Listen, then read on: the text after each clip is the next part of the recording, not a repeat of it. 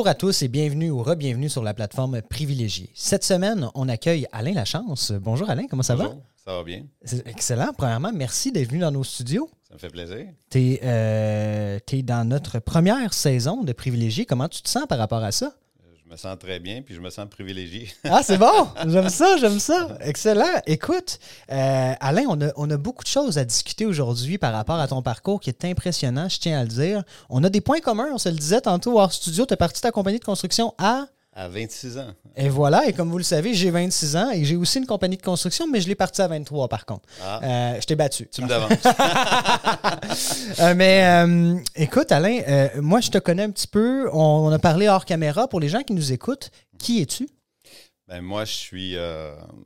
écoute, je suis un je suis un jeune qui. Ben, je suis un jeune. tu es un jeune dans l'âme. Euh, ouais, je suis un jeune dans l'âme, c'est ça. Moi, je suis un gars qui. Euh, écoute, j'aime tout ce qui n'est pas standard, tout ce qui n'est pas conventionnel.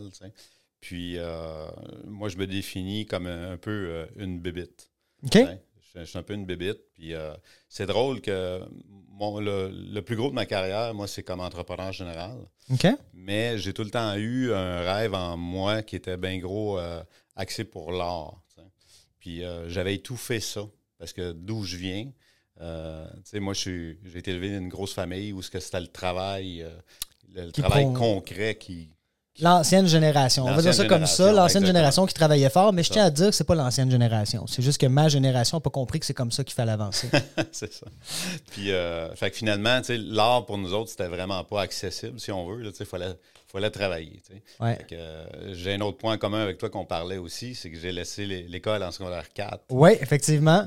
Puis euh, j'ai laissé l'école en secondaire 4, puis j'ai travaillé dans l'entreprise familiale euh, toute ma jeunesse. Puis c'est là qu'à 26 ans, j'ai parti entrepreneur général avec mes frères. Puis ça fait que tout le côté des arts, le côté qui était vraiment artistique, je l'ai tout le temps gardé, je l'ai tout le temps. Euh, c'était une passion, c'était un hobby, dans le fond, initialement, pendant que tu étais entrepreneur général. Puis dis-moi, euh, entre le moment où tu as lâché l'école, euh, le secondaire 4, et le 26 ans, qu'est-ce qui s'est passé dans ces époques-là qui t'ont amené à devenir entrepreneur général? Ben, tu vois, de, du, secondaire, 4 à aller à, 26 ans, j'ai travaillé dans l'entreprise familiale qui était une ébénisterie euh, architecturale. OK. On faisait du, de l'ameublement haut de gamme. Fait que j'ai été ébéniste durant une dizaine d'années. Puis euh, après ça, euh, après ça, c'est là qu'à 26 ans, j'ai parti entrepreneur général. Puis pourquoi le switch d'ébéniste à entrepreneur général? C'est que quand on s'est dissocié avec mon père niveau de l'ébénisterie. On avait une clause de non-concurrence. Ah, je comprends. Fait, tu ne peux pas repartir la même chose. C'est ça. Fait que c'est là qu'on a bifurqué vers entrepreneur général, puis qui était un, domaine connexe, mais qui était quand même de l'inconnu pour nous autres. Fait qu'on a été comme forcé un petit peu à prendre cette route-là. Puis on a relevé le défi, puis... Euh, tu vois, ça c'est en, 88. On a fondé ça en 88. Ah, J'étais même pas né, alors. Je suis en 95. Euh, fait qu'on a fondé ça en 1988. Puis moi, tu vois, j'ai racheté mes frères en fin 99, début 2000. Puis euh, ça, tu vois, après ça, j'ai gardé ça de 2000 à, euh, à 2. Ben, je, l'ai toujours. Entrepreneur général, j'ai toujours la, compagnie, mais je l'ai mis en veilleuse en 2019. OK. Puis, euh, ça a été pas mal gros. Écoute, j'avais 30 employés à temps plein dans, les bureaux, juste dans les bureaux. Ah ouais? J'en avais une vingtaine, ces chantiers de surintendants, une vingtaine de surintendants. Tabarouette. Puis, on travaillait coast to coast. Combien de euh, portes tu as construit, mettons, pour moi-même avoir un bagage en immobilier? Mettons qu'on parle de portes résidentielles. Non, moi, je n'étais pas dans le résidentiel, c'est dans le commercial. OK. Fait qu'on travaillait beaucoup dans, les centres commerciaux, puis des, on fait beaucoup de restaurants, des bureaux, des, choses comme ça. Puis ton parcours est assez impressionnant parce que tu as aussi euh, collaboré dans cette compagnie-là qui s'appelle la compagnie de construction. Est-ce qu'on peut la nommer? Oui, c'est Conception Cama. Conception Cama, c'est l'entreprise qui a conçu les chambres du Ritz-Carlton, de ce que j'ai entendu parler. Est-ce que c'est euh, possible? Non pas, les, non, pas les chambres. Le dernier projet que j'ai fait là-bas, c'est un penthouse que j'ai fait au Ritz-Carlton. Quand même. Non, c'est vraiment. C'est prestigieux. vraiment des un des beaux projets qu'on a fait, c'est euh, Autrenfrou avant qu'il déménage, euh, avant qu'il déménage chez Ogilvy. Ouais. Euh, on a fait Autrenfrou qui était sur la rue Sherbrooke. Oui, oui, je me rappelle. C'était là une dizaine d'années à temps plein. Ah ouais. Ah ouais, non, c'est vraiment des beaux projets du, haut de gamme. Excellent.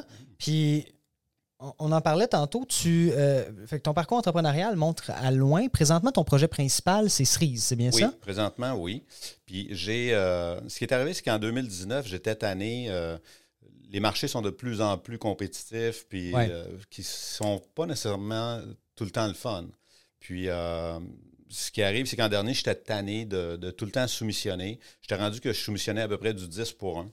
Puis euh, du 10 pour 1, j'ai dit, bof, je, veux réorienter. Fait que j'ai voulu aller vers les arts pour. Euh, j'ai dit, je vais approcher les arts pour aller chercher une clientèle qui est plus, euh, plus nichée, qui, est plus exclusive, qui, est plus exclusive, qui, veut la, qualité, qui veut le, souci de, de, des choses bien faites. Puis finalement, c'est là que j'ai décidé de partir cerise. Puis que j'ai parti cerise pour bifurquer vers les arts pour aller chercher la clientèle, euh, point de vue entrepreneur général. Puis finalement, j'ai tellement eu la piqûre, puis ça a tellement euh, bougé d'une façon euh, positive où ce que je, me retrouvais, le, le fameux, fameux contact avec les arts. Ouais. Puis fait que finalement, j'ai jamais recommencé au, niveau de la construction. Je me suis concentré vers les arts. C'est magnifique, c'est magnifique. Puis je, suis curieux de savoir, Alain, tu as un parcours atypique, on va dire ça comme ça, malgré que je vois une corrélation entre euh, le fait que tu travailles en construction euh, de prestige, donc on en parlait hors caméra, c'est des constructions de luxe, du haut de gamme que tu faisais. Les arts s'adressent à une clientèle privilégiée, on va utiliser ce mot-là, parce que mm-hmm. c'est pas tout le monde qui peut se payer un Picasso à je sais pas combien de millions de dollars ou, mm-hmm. même un Monet à 1,2 million de dollars. Mm-hmm. Euh, le sujet du jour aujourd'hui, comme tu le sais, c'est les NFT. Hein. C'est très populaire. On va parler de ça, de justement qu'est-ce que les NFT vont changer au monde des arts. Mais moi-même, je suis très curieux des arts. Je suis passionné des arts. Euh, mais j'ai jamais fait le saut d'acheter une œuvre d'art euh, directement. Euh, je l'ai acheté virtuellement, les fameux NFT. On va en parler tantôt. Est-ce que c'est un bon achat? On en parle dans ce peu. Puis dis-moi, ta vision trois ans là-dedans, on parle de, on reste dans le monde du prestige? Cerise s'en va où dans trois ans? Ou Alain de la Chance s'en va où dans trois ans? Moi, j'adore euh, j'adore René sans filet. J'adore. Euh, j'aime pas faire les plans de carrière. J'aime pas. Moi, ce que je fais, c'est que euh, j'y vais bien, bien gros. Puis je sais que c'est pas la. C'est pas la méthode, là.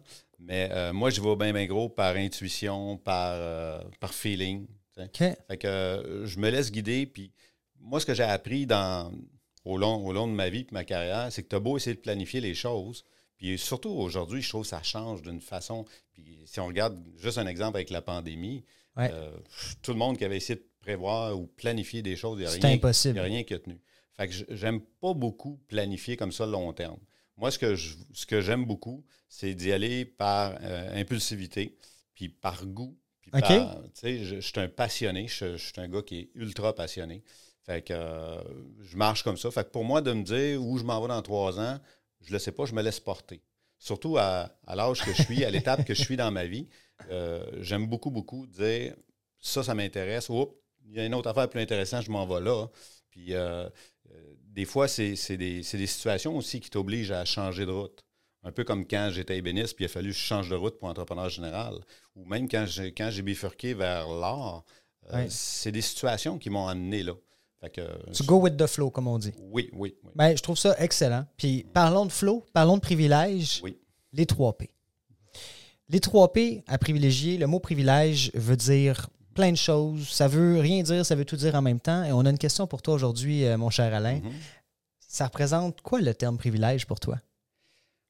Bien, ça va peut-être un peu avec ce que je viens d'expliquer. C'est de c'est d'être capable d'encaisser les coups, la résilience, pour moi, d'être résilient, c'est un des plus grands privilèges que j'ai, je trouve. De foncer, puis d'aller chercher ce que, ce que tu veux atteindre. Oui, puis la vie t'amène tout le temps.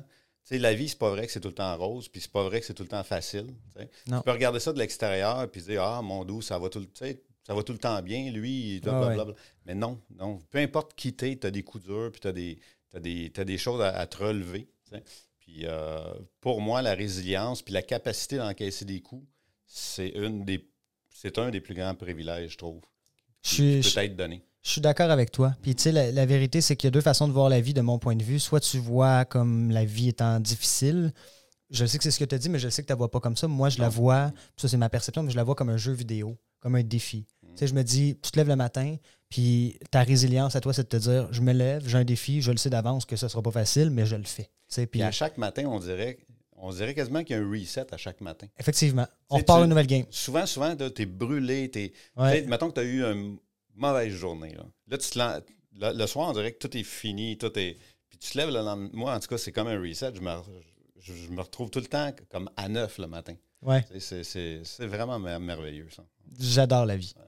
Poursuivons avec le deuxième P. Mhm. Veux-tu? On part. Comment tu as acquis ton privilège? Puis je sais que tu nous en as parlé beaucoup, mais euh, en une ou deux phrases, mettons, comment tu l'as acquis concrètement? Là? Si je te posais la question, là, tu te dis c'est ça. C'est comme ça que j'ai acquis mon privilège. Ça peut être un mot aussi. Je te dirais que c'est. euh, c'est en, réalisant que euh, il y a juste toi. Moi, là, j'ai vite réalisé, dans, je te dirais dans mon jeune âge, là, qu'il y a juste toi qui peux faire en sorte que les choses vont bouger. Fait que euh, si toi, tu te prends pas en main, puis si toi, tu ne les affrontes pas, ces défis-là, avec le meilleur, euh, le, le plus de positif possible, il n'y a personne qui va le faire pour toi. Jamais. C'est magnifique, ça. C'est vraiment magnifique, honnêtement. Puis euh, on dirait que j'ai déjà hâte à la fin de la saison 1 pour faire un mash-up de toutes ces magnifiques réponses-là, tout le monde qui nous écoute. Mais c'était très puissant. Et, et euh, Alain, entre le Alain Lachance de secondaire 4 ou, ou de Alain Lachance qui avait 26 ans, qui fonçait dans, dans le domaine de la construction, dans un nouveau défi, est-ce que ta perception, est-ce que ta perception du privilège a changé? En date d'aujourd'hui?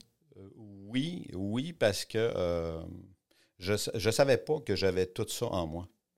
Puis euh, moi, j'ai eu, d'ailleurs, mon, mon jeune âge, j'ai eu, euh, j'ai eu des gros problèmes au niveau anxiété sévère, dépression, toutes ces choses-là. Puis tout ça, pour moi, est lié à un manque de confiance en soi. Puis ce que j'ai acquis le, de plus beau au fil des, des- des années, euh, quand on parle de résilience, c'est aussi de se bâtir une, une confiance en soi. Ce qui fait que tu deviens euh, aussi résilient, c'est parce que tu as confiance de dire je vais me relever peu importe ce qui va arriver. ça, ça a bien, bien gros changé de mon jeune âge à ce que je suis aujourd'hui. Puis je, suis curieux de te demander, pour avoir moi aussi laissé tomber le système scolaire à une certaine étape de ma vie pour une raison X, euh, je peux la dire là, honnêtement, selon moi, d'apprendre dans la vie, c'est de faire des erreurs. Oui. Puis d'être capable de les rattraper. De, de la laisser là, l'erreur, euh, elle ne disparaîtra pas. Corrige-la, mais Faut c'est- tout le temps qu'elle te serve. il faut tout le temps qu'elle te serve. Ouais. Moi, chaque erreur dans ma vie est un apprentissage. Puis le système scolaire, euh, je ne l'ai pas quitté exactement pour ça, mais parce que j'avais trop d'opportunités. Puis à un moment donné, il faut que tu choisisses si tu t'en vas à gauche ou à droite. mais, euh, mais la réalité, ce que j'aimais pas du système scolaire, je l'aime toujours pas aujourd'hui, puis je lève mon chapeau à la Suisse qui ont enlevé ça, c'est qu'ils t'apprennent à pas faire d'erreurs. Mais dans la vie, c'est pas ça. Non, Il faut que tu fasses des erreurs, il faut que tu essayes, il faut que tu fonces. Ah ouais, exactement. Faut pas, faut pas que tu apprennes par cœur euh, comment ça marche construire une maison avant d'en construire une. Oui, tu vas à l'école, oui, tu suis. euh, bon, là, je vais, je- je- on, on se comprend, mais ce que je veux dire, c'est que si tu n'as jamais tapé un clou de ta vie, tu ne Ouais. construiras pas plus la maison. là. Puis, puis d'être tout le temps encadré, c'est pas nécessairement bon non plus. Ça, ça te le limite. Écoute, je peux te dire que la grande majorité des artistes que j'ai à la galerie m'ont tous dit la même chose. Ce qu'ils ont aimé, euh, ce qu'ils ont adoré de, de leur parcours, c'est que c'est euh, toute la gang, que ce soit Adornetto, que ce soit Didier, que ce soit Joanie, que ce soit Rio, c'est tous des autodidactes. Ouais. Ils n'ont pas étudié pour être ce qu'ils sont. Ils l'ont fait à partir d'eux autres mêmes. Euh, le sculpteur Yann Normand me dit exactement la même chose aussi. C'est que euh, à ce moment-là, ça leur permet de développer leurs arts sans limite. Il n'y a pas de barrière, il n'y a pas de cadre, il y a pas. Ils Ouais. peuvent se permettre ce qu'ils veulent Exact. en étant autodidacte. Tandis que s'ils avaient été encadrés avec les cours standards au niveau des arts, Ouais, il aurait fallu qu'ils Suivent suivent les un normes, corridor. ça. exact. Puis c'est des artistes magnifiques. C'est dans les plus grands artistes au Québec. là. Je suis 100%, je, je- je- j'en- j'en- je suis 100% d'accord avec toi et je- j'en profite pour rebondir sur notre sujet d'aujourd'hui. Les NFT, euh, Alain, est-ce que tu sais c'est quoi? Je sais c'est quoi pour en avoir entendu parler, mais je peux pas dire que je suis connaisseur dans les, NFT. Je suis d'accord, mais je suis content de t'accueillir aujourd'hui, puis je vais te dire pourquoi. Parce que tu as une expérience en art que je n'ai pas. tu as un bagage en art qui est euh, impressionnant sur le papier puis dans la vraie vie pour t'avoir parlé en, en arrière de la caméra tantôt. Les NFT, euh, moi, ce que j'ai comme question pour, pour les gens qui nous écoutent, c'est le sujet du jour si on parle de NFT et d'art, évidemment, mais est-ce une erreur, les NFT, ou pas? Puis la question qui se pose, c'est tu t'es donné une mission euh, qui est très humble et que j'adore, qui est de rendre accessible l'art. Euh, québécoise en plus, parce qu'on travaille avec, euh, je parle pour toi, mais on travaille avec des artistes principalement québécois, ce n'est pas uniquement québécois. Comment tu vois l'art dans les prochaines années? C'est comment tu vas comment atteins cette mission que tu t'es donnée de rendre l'art accessible? L'art, pour moi, ce que j'ai réalisé en, moi, moi j'ai plongé là-dedans, vraiment, je me suis immergé dans l'art en 2016. Puis, euh, ce que je réalise, l'art, c'est, je compare ça beaucoup, beaucoup au vin. Euh, on commence tout à prendre du vin avec un vin un peu boboche. Ouais. Puis, ça va très, très vite que le goût se développe. Un peu comme la, la bouffe, c'est un peu la même chose. Même principe. La bouffe et le vin, pour moi, ça se compare beaucoup, beaucoup à l'art. Tu commences timidement et puis tu apprends, tu développes les goûts d'une façon assez rapide. Puis selon la personne, euh, tu peux perdre le contrôle assez vite. tu peux vraiment euh, euh, adhérer à ça d'une façon assez exceptionnelle. Puis ça fait exactement le même feeling. Ça fait exactement le même feeling. Puis l'art au Québec, pour moi, ça ne fait que commencer. Puis si on parle de l'art comme un mouvement qui se produit présentement, comme tu viens de le dire, il y a une dynamique derrière ça, il y a une passion qui se crée quand quelqu'un s'initie. Moi, le vin, je ne peux pas m'en passer, je vais être franc. C'est 500 pièces par semaine à sac garanti, des bonnes bouteilles. Euh, je ne suis pas alcoolique, mais un verre euh, de vin le soir éloigne le docteur pour toujours, ou l'inverse, ça, c'est pas encore prouvé. Euh, mais je me demande, qu'est-ce qui donne la valeur à un tableau qui est dans ta galerie résidence, mettons? Ben, c'est la notoriété de, l'artiste. Euh, c'est tout le temps l'offre et la demande. Euh, écoute, euh, quand j'ai rencontré Didier, il a à peu près deux, à peu près deux ans, écoute, il débutait, Didier, il débutait. Puis Écoute, dans, ça n'a vraiment pas été long. Là, un an à peu près, il était booké jusqu'à la fin 2023. Il était booké d'avance jusqu'à la fin. Booké pour faire des tableaux sur mesure pour des clients. Oui, exactement. Ah ouais. Puis, c'est donc dire tu ne pouvais pas l'avoir. Il fallait que tu attendes ton tour en début 2023 avant de. Quand même, hein? Avant d'avoir euh, la possibilité d'avoir une toile de Didier. Fait que ça, ça crée. C'est comme dans n'importe quoi. C'est comme aujourd'hui dans, les maisons. C'est l'offre et la demande. Puis euh, le parcours de le parcours de l'artiste. Plus que l'artiste, prends comme je regardais euh, euh, mon ami Rio qui est, il, est allé à Miami, il a fait, il a fait vraiment un, vraiment un bon hit là-bas. fait qu'à ce moment-là, plus que l'artiste, mettons, s'expatrie à l'extérieur, euh, il fait des gros shows, ils font, c'est la visibilité. dans le fond, c'est une notoriété liée à l'artiste qui donne, euh, un peu comme une célébrité comme Justin Bieber va coûter un demi-million de dollars pour faire un show, euh, qui va donner la valeur de l'art. Et là, j'aimerais expliquer pour nos auditeurs c'est quoi un NFT, mais aussi pour toi, Alain, parce que je pense qu'il y a un concept là-dedans, puis ce que je veux trouver aujourd'hui avec toi, c'est des corrélations par rapport à la propagande NFT, qu'on va appeler la vague des NFT, mhm. euh, et à, euh, comment dire, l'explosion de l'art euh, dans le marché québécois. C'est-à-dire l'ascension de l'art, puis l'engouement qu'il y a derrière. Un NFT, en ce moment, les gens ils pensent que c'est la vidéo de singe à 1,8 million que tu peux acheter sur Facebook. Là, tu as vu ça passer, c'est sûr, tout le monde en parle. Ça s'appelle des Bored Ape. Euh, puis c'est super populaire. on déterminera, on essaiera d'avoir une discussion sur pourquoi ça vaut 1,8 million, cette affaire-là. quand même, ça, m'étonne. Euh, c'est pas ça que j'ai acheté. J'ai acheté un NFT à 200 en me disant, euh, je n'ai acheté un. c'est un checklist, comme m'acheter un super panneau pour mettre ma face dessus. Il fallait que je le fasse. mais, mais, mais le NFT, concrètement, n'est pas le dessin. Savais-tu ça? Tu dis le. Ben, les gens pensent, c'est comme si, euh, comment je peux te dire, un tableau. Oui. OK? C'est une peinture. Oui. Le tableau, c'est juste ce qu'on a utilisé comme ici présent pour mm-hmm. pouvoir faire l'art. L'art étant la peinture, étant pas la, toile n'est pas en elle-même l'art. On est d'accord? Mm-hmm. Et les gens appellent des NFT des NFT. Les images, en fait, ils les appellent des NFT, mais en réalité, la NFT, c'est une technologie. Et c'est ça qui est intéressant parce que dans l'art ou dans un acte de vente de maison, pour donner une corrélation par rapport à la construction là-dedans, ce qui a une valeur, c'est l'officiel, dans le fond, l'authenticité de l'unique document d'acte de vente ou mhm. l'authenticité du tableau, comme quoi il est unique. Mhm. C'est ce qui lui donne de la rareté, c'est ce qui lui donne une partie de la valeur, mais on va aller plus loin là-dedans tantôt. Et un NFT, c'est une technologie basée sur le blockchain qui, au lieu d'un humain qui a signé un certificat, vient authentifier euh, que la photo que tu achètes de singe euh, ou de peu importe quoi euh, est l'authentique, l'unique copie officielle. Et c'est ça que les gens appellent un NFT, mais au final, ils achètent de l'art numérique certifié par NFT. Mhm. C'est intéressant, non? hein? Ouais. Donc, considérant ça, puis là, on va aller plus loin. Pour ceux qui ne savent pas c'est quoi un NFT, ça a été créé par une firme allemande d'avocats. Et le concept d'NFT a été créé à la base pour signer des contrats. Et au même titre que dans plein de genres de choses, exemple le finger spinner. Les gens ils pensaient que le. Tu te rappelles du finger spinner là, que tout le monde parlait, là, ça concentre, c'est fait pour les gens qui ont des troubles d'attention. Oui, le spinner, Oui. je le dis mal. Euh, ça n'a pas été inventé pour ça à base. Mais il est devenu populaire parce que des enfants se sont dit je vais jouer avec pendant mes cours, puis ça a créé un, un mouvement de masse. Écoute, Alain, je profite de ça parce qu'on a la vidéo et euh, je- je- je- bon, nous, on va pas parler pendant trois minutes, mais on vous invite à regarder ça. Est-ce que tu nous permets de rentrer chez toi? Oui, oui, oui. Excellent. Fait que rentrons chez toi, Alain.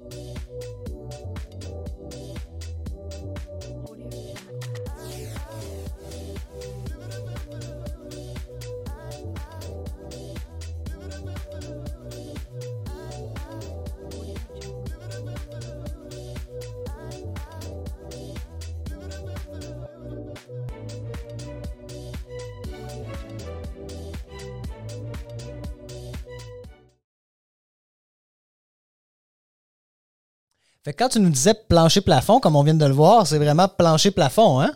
oui, définitivement. Écoute, on s'est téléporté. Euh, mais non, mais sincèrement, puis tu habites dans cette résidence-là, hein, je pense? Oui, oui, oui, oui. Écoute, je me fais poser la question, je pense à chaque visite, le monde, il me demande est-ce que tu habites vraiment ici? Euh, Oui. C'est merveilleux. Je vais dire, le matin, la vibe avec le café, c'est non-stop, c'est tout le temps pareil. J'ai tout le temps une vibe hyper positive le matin. J'adore que tu crois à l'art, en fait, que tu sois passionné d'art au point de baigner dedans. Je peux-tu te poser une question par rapport au privilège? Oui. Est-ce que c'est plus, puis c'est une question croustillante, est-ce que c'est plus payant l'art ou la construction? Euh, je te dirais, euh, ça dépend. Ça, ça dépend bien gros. Je ne je peux pas dire un est plus payant que l'autre. Mais on le sait qu'on ne travaille pas pour de l'argent dans la vie. Comme je dis souvent dans mes podcasts, moi, je, je ne travaille jamais. Je m'amuse. Puis Ah. si tu travailles pour de l'argent, c'est c'est pas mon, ma philosophie, mais je suis curieux de savoir au niveau, sans rentrer dans les chiffres de cerise, est-ce qu'aujourd'hui tu peux vivre de cerise? Là est ma question. Euh, Aujourd'hui, non, pas encore, parce que Cerise est, Cerise est vraiment nouveau. J'ai parti Cerise en début 2020. OK? Fait que euh, c'est relativement nouveau avec euh, la pandémie en plus. Ouais, ça l'a pas que, aidé, non, ça. je ne peux pas dire que je vis au niveau que Cerise est assez rentable pour me faire vivre parce que l'argent est constamment réinvesti. Ça fait plusieurs centaines de milliers de dollars que j'investis là-dedans. Que, euh, c'est, l'argent est comme tout le temps réinvesti. Mais par contre, euh, pour moi, Cerise, c'est comme tellement wow. C'est tellement, Ah, c'est tellement enrichissant que. Par contre, au niveau de rentabilité, c'est pas compliqué. Là. On, on- on- on parle d'une augmentation d'à peu près 10% euh, d'une façon assez générale. L'augmentation de, de chaque œuvre d'art est à peu près de 10% par année. OK. Fait qu'il y a une augmentation de la valeur par rapport à un tableau. Là. Oui, oui, définitivement. Moi, je ne stresse jamais. Moi, j'ai des œuvres d'art que j'ai depuis le début en, en 2010, euh, en 2020, début 2020. OK. Des œuvres d'art qui sont là, puis euh, ça ne me stresse pas de ne pas les vendre tout de suite. OK. Parce qu'il y a tout le temps l'augmentation qui va. C'est un peu comme l'immobilier. L'immobilier, Ouais, ouais. c'est pas stressant. Non, non, c'est une valeur sûre, on va se le sûre. dire. Puis en fait, l'idée, c'est que.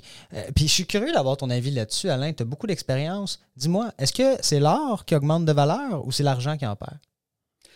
C'est une bonne question. hein. Non, je dirais, il y a aussi ça, mais euh, ce qui arrive, c'est que euh, les œuvres d'art prennent de la valeur parce que ça, ça dépend encore là. On parlait tantôt des, des artistes. C'est sûr qu'il faut que tu choisisses les bons artistes. 100% Les artistes, euh, ça peut être un artiste émergent, ça peut être aussi un artiste qui, qui- qui est très reconnu?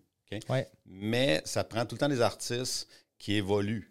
Exact. Si, si tu achètes les bons artistes, il y a vraiment.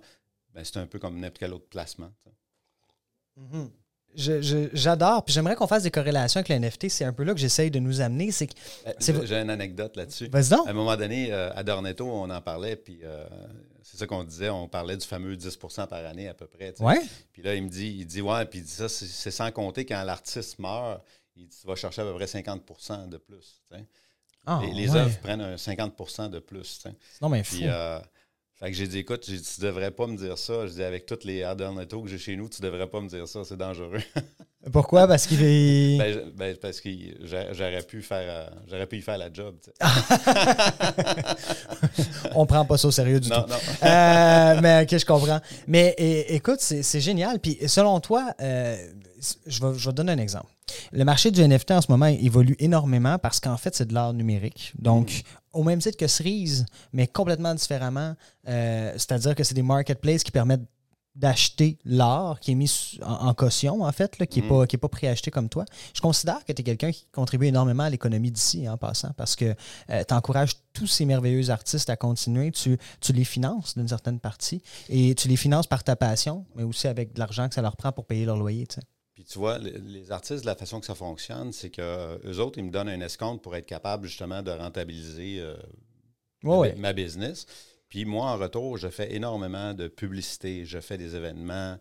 Euh, j'ai les réseaux sociaux, j'ai mon site web, je fais énormément de visibilité aussi pour les artistes. Fait qu'à ce moment-là, c'est aussi une plus-value pour, pour, eux autres. Fait que c'est vraiment J'aime beaucoup, beaucoup travailler euh, sous forme de win-win. Oui, c'est les meilleures relations gagnantes. Puis dis-moi, euh, je suis vraiment curieux parce qu'aujourd'hui, on accueille quelqu'un, mesdames et messieurs, j'ai aucune expérience en art. Je vais être franc, c'est un, un, des jalons que j'ai pas encore touché dans ma vie. Tu viens dans la galerie. C'est clair que je vais, j'accepte à volontiers ton invitation, mais dis-moi, pour les gens qui nous écoutent, si un NFT, ça varie d'un dollar à 4,8 euh, millions. C'est mmh. euh, très variable. L'art accessible de chez Cerise, on part de combien jusqu'à combien si je veux mettre un beau tableau unique chez nous? Tu vois, moi, j'en ai. Euh, ça, part, ça part à peu près dans 3000 dollars. Puis ça peut monter. ça, on parle des, originaux. Parce que j'ai aussi des reproductions qui sont moins chères. Mais sinon, dans les originaux, tu peux partir de 3000 puis ça monte à peu près jusqu'à 35 000. Quand même. Puis là, ça vient qu'un certificat d'authenticité, comme le NFT nous authentifie un dessin de singe. Exactement. Parfait. Mais beaucoup plus beau, puis réel dans votre maison. Tangible. Tangible. Moi, ce que j'aime, c'est que j'avais, j'avais des placements.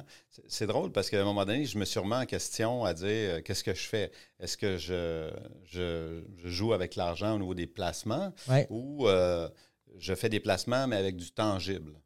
J'aurais pu le mettre dans de la brique, dans des bâtiments. Ah mais euh, en le faisant avec les arts, ce qui est merveilleux, c'est que contrairement à avoir, avoir de l'argent dans des placements à la banque, ben là, tu as ton placement qui est de toute beauté devant toi tous les jours. C'est vraiment merveilleux comme placement. Je, je, je, ouais, non, j'y adhère. Je, je, passe clairement faire un tour, puis justement, je rénove ma maison. En passant, vous allez sûrement voir ça sur les réseaux sociaux. Fait que euh, j'imagine que ma conjointe va vouloir qu'on achète quelques cadres. Mais pas à 35 000, je ne suis pas rendu là. Écoute, Alain, c'est déjà la fin. J'ai deux dernières questions pour toi. Oui. S'il y avait une chose que tu changerais dans ta vie entrepreneuriale, ça serait quoi? Euh, mon doux, bonne question. Euh, c'est difficile je peux pas te dire que. Si tu je changerais rien. Je changerais rien parce que j'ai tout le temps amené. Moi, je suis vraiment du, type de personne qui pousse, qui pousse à bout. Euh, avant de prendre une direction, je vais m'assurer que j'ai vraiment, vraiment poussé à bout tout ce que je voulais pour jamais regretter. Puis je suis même dans ma vie, dans, toutes les sphères de ma vie. J'ai jamais de regrets. Fait que non, je ne changerais rien. Puis, mettons que je pousse un peu plus une chose. Oui. Une chose là, que tu te dis, j'aurais aimé parce que je, suis d'accord avec toi. Moi aussi, je ne changerais rien à mon parcours parce que le négatif du parcours m'a amené du positif par l'apprentissage. Mm. Mais mettons qu'on jase entre deux entrepreneurs. Une chose que tu effacerais de ton livre. Tu aurais aimé mieux ne pas faire. Ce serait quoi? Je peux te dire que j'aurais pas été associé. OK. Ouais. Ben, c'est bon. pas été associé. L'objectif étant de donner des conseils, donc euh, ben, ça, c'est bon pour moi, mais ça ne veut pas dire que c'est. Tu sais, je, connais du monde qui sont associés qui, réussissent très, très bien. Mais dans mon parcours à moi, j'aurais aimé mieux être solo.